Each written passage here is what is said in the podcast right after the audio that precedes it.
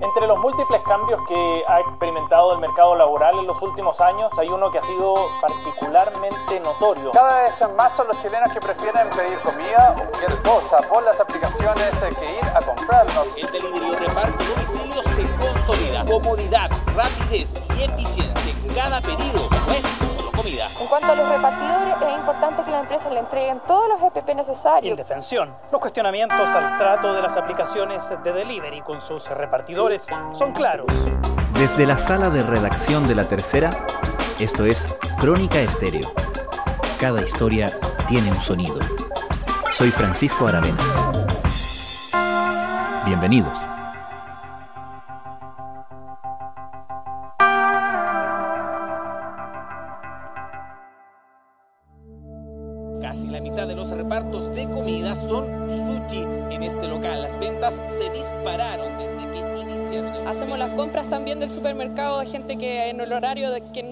Tiempo, entonces estamos Sí, cubriendo. hay que perderle un poco el miedo. Yo creo que una vez que uno ya empieza a tomar confianza con este tipo de plataformas, ya es cada vez más... Aún antes de la pandemia, el mercado de los servicios de reparto y transporte basados en aplicaciones móviles registraba un crecimiento sostenido.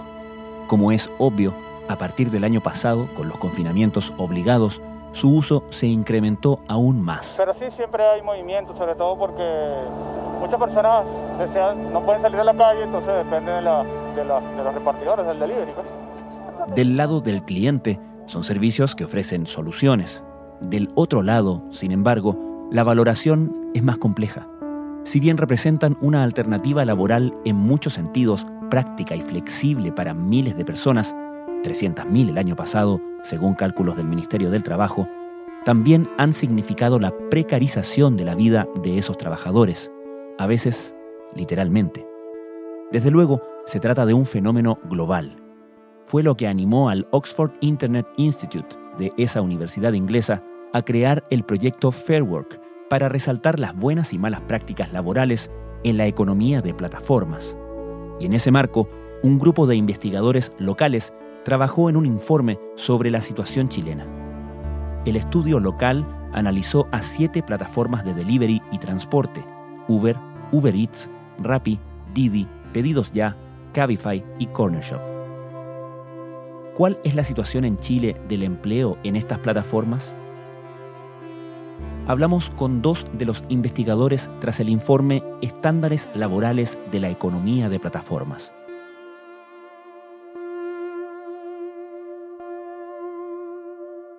Actualmente es un proyecto que se está implementando en 22 países. Es este como conglomerado de instituciones que llevan a cabo la realización y la aplicación de esta metodología en cada uno de los países. Nosotros somos el segundo país en América Latina en sacar este estudio. Primero fue Ecuador hace algunos meses.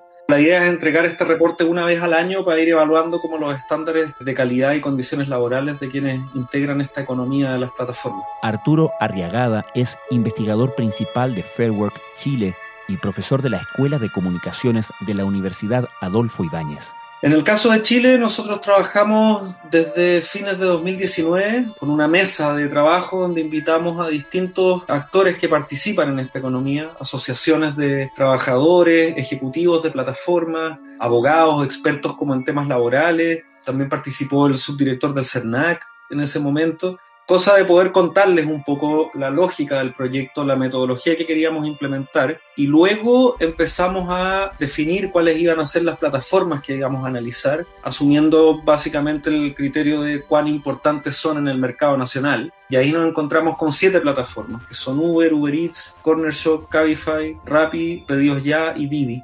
Y al hacer esa elección empezamos a entrevistar a trabajadores de cada una de esas plataformas. Eh, hicimos entre 6 a 10 entrevistas por aplicación y luego nos pusimos en contacto con los ejecutivos y ejecutivas de las plataformas. No, ¿verdad? Tampoco. El 1024, ¿alguien?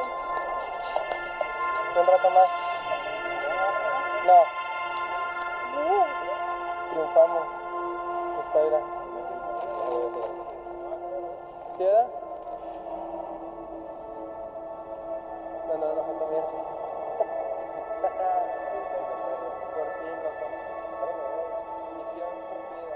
Y concretamente, ¿qué se les pide a los trabajadores? ¿Cómo se asignan esos puntajes?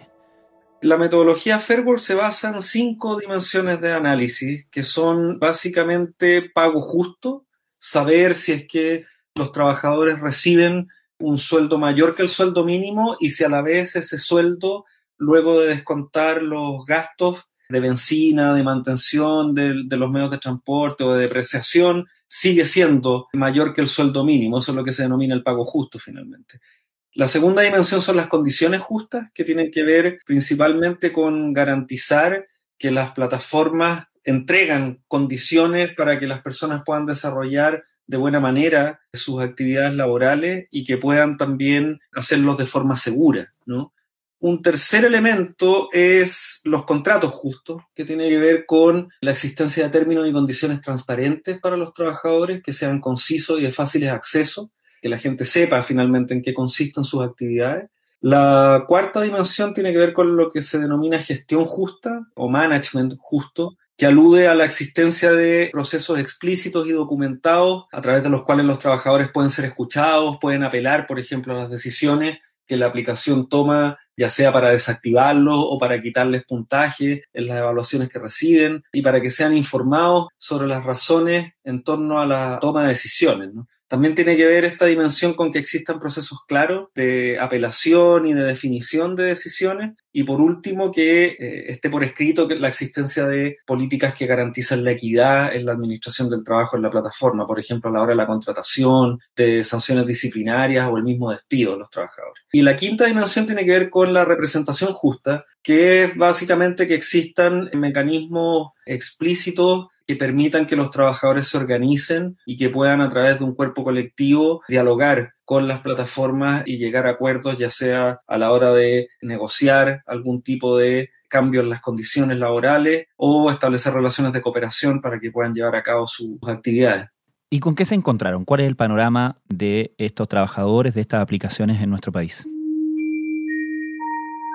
Lo que vimos en general es que la mayoría de los repartidores, por ejemplo, son migrantes. Macarena Bonom es investigadora postdoctoral del Centro de Estudios de Conflicto y Cohesión Social, COES, de la Universidad Diego Portales. Los repartidores de comida son migrantes, mientras que la mayoría de los conductores, por ejemplo, son chilenos. Entonces existe un mercado laboral bastante diferenciado porque en general los conductores necesitan, bueno, un auto para el transporte y licencia de conducir, algo que es más de difícil acceso. Y lo que vimos también es que dentro de los puntajes, todas las plataformas solo alcanzaron máximo dos puntos de 10. Mm. Y en ese sentido, lo que vimos es que todas las plataformas pueden asegurar eh, que pagan el sueldo mínimo. Sin embargo, también vimos como la otra cara que implicaba que la mayoría de los trabajadores trabajaba más de ocho horas diarias a veces entre 10 y 12 horas, a veces 7 días a la semana. Entonces se alcanzaba el sueldo mínimo, pero tenían que asegurarse como slots de trabajo bastante grandes. Y por otra parte, algo que la mayoría de las plataformas también ganaron un punto fue en el contrato justo, porque la mayoría de los trabajadores planteaban que tenían condiciones y términos claros y transparentes. Así, la mayoría tenía dos, pero por ejemplo, Didi y Rappi fueron las que solo obtuvieron un punto y eso fue en que pagaban el sueldo mínimo. Mm. El problema es que las plataformas de pedidos a domicilio abundan y quienes optan por trabajar en ellas también. Hoy día hay un vacío legal respecto a esta materia. El tema también es que hay dos aspectos claves de la economía de plataformas, no solo en Chile, sino que en, en otros países del mundo y que lo vimos claramente acá también, que es que el vínculo laboral tradicional entre empleador y empleado es inexistente y estamos frente a un empleador fantasma, como le llaman algunos autores. Y aquí los trabajadores son contratistas entonces independientes y eso lleva a que se desplacen los riesgos y costos asociados al trabajo a la figura del trabajador. Entonces, esto también lleva a que exista una asimetría del riesgo entre trabajadores y plataformas, la que se ha exacerbado también durante la pandemia. Y el segundo aspecto importante es que este mercado al ser un mercado digital, tiene un carácter aespacial, ¿ya? O no tiene un lugar determinado. Entonces, al mediar el trabajo, las plataformas desligan a la fuerza laboral de las políticas estatales y marcos legales, con esta idea de que son contratistas independientes. Pero nosotros sí pudimos dar cuenta de que sí existe un vínculo laboral finalmente, porque habían mecanismos de regulación, monitoreo de las acciones de los trabajadores, entonces de alguna forma sí existía ese vínculo, pero no era reconocido por las empresas. Vuelta a las noticias para revisar eh, una reunión que han sostenido la alcaldesa de Providencia con autoridades del trabajo y un grupo de repartidores. La idea es conocer sus condiciones laborales, sabemos que muchos no cuentan con eh, situaciones mínimas. Servicios es un vínculo que también ha sido reconocido por instancias judiciales, cuando ha habido casos que han llegado a ese nivel, ¿qué conciencia tienen los trabajadores de sus propios derechos al respecto? Esa es una pregunta bien difícil porque mm, nos topamos con dos mundos bien distintos. Uno podría como encontrar aquí dos grandes grupos. Un grupo de personas que valora la autonomía y la posibilidad de acceder a un ingreso rápido y eso está permanentemente por sobre las condiciones que ofrecen las plataformas para la realización de esas actividades y está por sobre también la reflexión de algún tipo de derecho. Esto se da principalmente en aquellas personas que tienen una relación más inestable con la aplicación, es decir, que la utilizan como para la realización de actividades precisas, no están permanentemente trabajando para una o para muchas aplicaciones. ¿Es como una fuente complementaria de ingreso? Claro, y esto coincide con lo que se ha estudiado, por ejemplo, en Estados Unidos, donde también se ha encontrado que quienes menos cuestionan de alguna forma el modelo son aquellos que tienen una relación más casual y que se dedican menos tiempo a trabajar para estas plataformas, como un mero complemento de ingresos. Pero tenemos otro grupo que es el que, que, está más complicado en ese sentido porque trabaja a tiempo completo, ya sea para una o para muchas aplicaciones. Y es ahí donde el asunto se pone más complicado porque es donde se, se hacen explícitas en el fondo estas faltas de condiciones laborales. Principalmente lo que decía Macarena, todo lo asociado al riesgo, ¿no? ¿Quién asume el riesgo total por la realización de una actividad? Cuando alguien te lleva un pedido, por ejemplo, a la casa, está expuesto a accidentes laborales que no son cubiertos por las aplicaciones en caso de que ocurran. Está expuesto, por ejemplo, al robo de tus herramientas de trabajo, que en este caso pueden ser los autos, las bicicletas, donde tampoco las aplicaciones responden. Y cuando digo que no responden, es que no responden de manera consistente y constante porque en algunos casos eso sí ocurre, pero en función de criterios que no están del todo establecidos. Por lo que nos contaban a nosotros los trabajadores ocurre cuando ellos tienen muy buenos puntajes, por ejemplo, o calificaciones por parte de los consumidores o los usuarios finales de esta aplicación. Si alguien no tiene un tan buen puntaje, por ejemplo, y se pone a reclamar porque le robaron la bicicleta, no necesariamente se va a enfrentar a un proceso muy claro y muy transparente para poder obtener algún tipo de respuesta. Entonces, esta como conciencia de derechos aparece en los grupos que le dedican más tiempo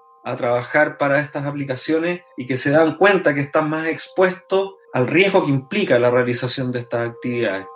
Hoy día, si un trabajador de esta economía de plataforma, de estas aplicaciones móviles, tiene un accidente, no goza de un seguro de invalidez que lo pueda cubrir, no goza de un seguro contra accidentes del trabajo, ni siquiera tiene acceso a licencias médicas. Todo es bastante contingente, como se le llama. O sea, se junta la oferta y la demanda por un servicio en un momento determinado y punto.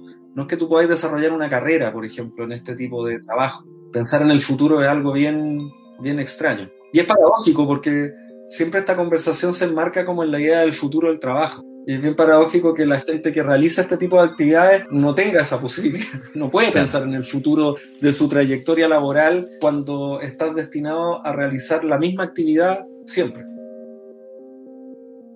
¿Y cómo ven esto, cómo leen esto o cómo responden derechamente los ejecutivos de estas empresas de aplicaciones?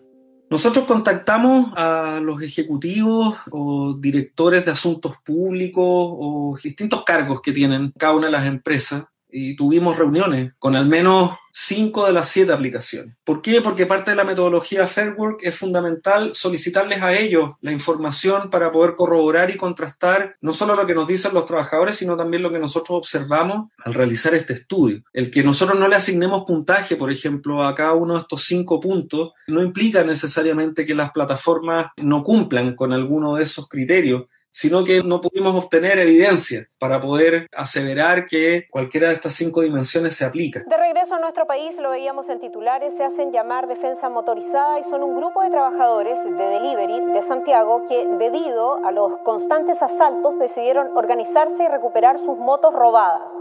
Nosotros hablamos con las plataformas y las plataformas tienen un discurso bien concreto, es como una mirada súper optimista de esta economía. ¿no? De hecho, muchos hablan, siguen confundiendo ciertos términos, como de hablar de economía colaborativa, que uno no entiende mucho cuál es la colaboración que existe, porque no hay ninguna en realidad. Hmm. Es más bien gente que presta servicios y recibe un pago por ello. Pero el discurso está bien enfocado como en la celebración de las oportunidades que entregan estas aplicaciones para que sus colaboradores, porque nunca hablan de trabajadores, puedan en sus tiempos de ocio prestar servicios y poder ganar plata cuando, no sé, podrían estar haciendo otra cosa o, o en sus tiempos muertos. Entonces, bajo ese paraguas aparece toda esta, esta conversación en torno a la innovación, ¿no? Cómo estas aplicaciones tienen un carácter disruptivo en los mercados porque logran innovar la oferta de bienes y servicios que el mercado tradicional, por decirlo así, no las logra satisfacer. El ejemplo más concreto tiene que ver con las aplicaciones de transporte. ¿no? Ya lo decíamos, este es un tema bien complejo porque involucra una serie de dimensiones. Hablábamos en la presentación del área laboral, pero también esto impacta a los barrios, al desarrollo urbano, eh, afecta también el punto de vista de, del transporte, ¿no? en cómo se desarrolla la, la ciudad en, eh, desde el punto de vista del transporte. Teniendo tantas dimensiones y aristas que hay que abordar de alguna forma al mismo tiempo, ¿por dónde crees tú que habría que enfocar este tema? El problema que surge aquí es que es una conversación que opera en un rango más allá de las definiciones tradicionales, por ejemplo, de trabajo, de trabajador, de empleador o de la misma regulación existente.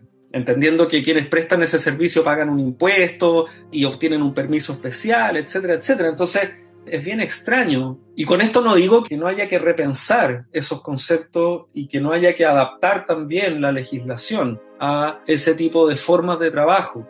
Lo importante es que no sea a costa de quienes desarrollan esas actividades, porque finalmente estamos hablando de aplicaciones y modelos de negocio que entre comillas están siendo muy innovadores y muy exitosos comercialmente hablando, pero que están trasladando todos los costos de su operación a quien desarrolla la actividad. Y en el contexto de la pandemia se ha exacerbado bastante más porque en, un, en una situación de crisis económica vemos que, que, hay un movimiento de gente que está sin trabajo formal y que termina prestando servicios para estas aplicaciones y que termina trabajando gran parte de su tiempo para ellas. Esta idea como engañosa de flexibilidad que tienen estas plataformas y de trabajo independiente finalmente oculta también un sistema que precariza el trabajo, porque una de las sanciones y que tiene que ver con este sistema de calificaciones es que, por ejemplo, si tú dejas de aceptar pedidos, por ejemplo, o estás inactivo por algún momento, baja tu calificación y vas a recibir peores pedidos. Y hay peores pedidos significa o pedidos que consisten en ganar menos dinero, por ejemplo.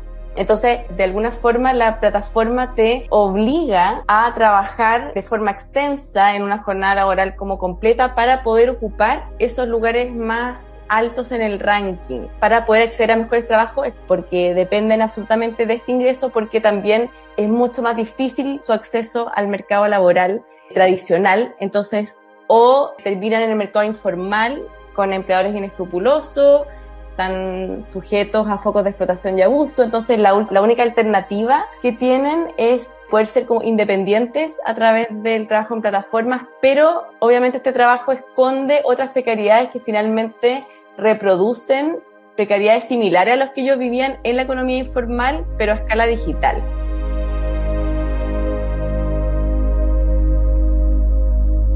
Finalmente, ¿qué acciones se sugieren, ya sea, me imagino, a la autoridad, a los legisladores, y qué tan comunes son estas líneas con lo que pasa en el resto del mundo? Bueno, hoy día hay tres proyectos de ley que se están discutiendo en el Congreso y que tienen por objetivo finalmente intentar dar algún tipo de reconocimiento a esta actividad laboral con sus características particulares. Ese es el principal desafío orientado a ponerle cierto freno a la precarización que se va a ir generando en la medida que esto quede solamente al, a, como al libre albedrío de las aplicaciones. Uh-huh. Por otro lado, es fundamental, y es una de las propuestas que nosotros hacemos en el informe también, empezar a levantar información para tener una idea del tamaño de este mercado laboral, con el fin también de poder tomar mejores decisiones a la hora de regularlo. Hoy día la única información disponible es la información que entregan mínimamente las aplicaciones, con, con una variación tremenda, o sea, no es información del todo clara como para cuantificar el tamaño de este mercado.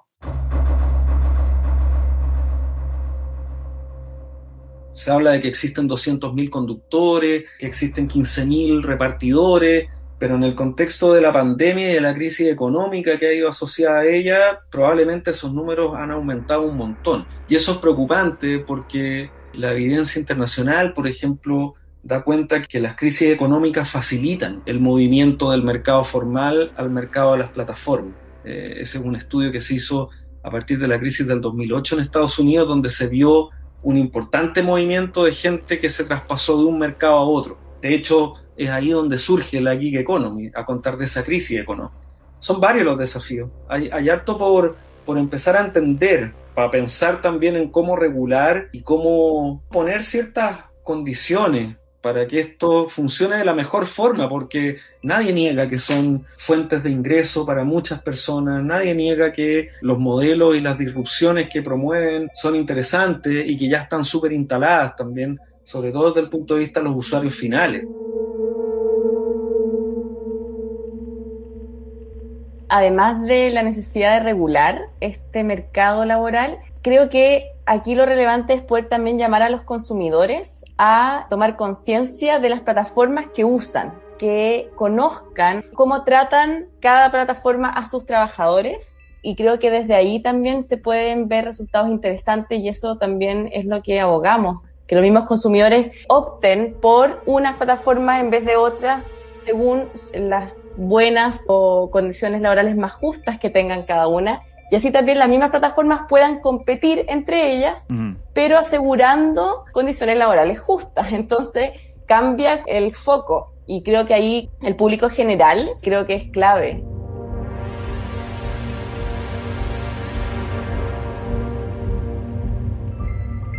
Macarena Bonom, Arturo Arriagada, muchísimas gracias. Muchas gracias a ti. Gracias, Francisco.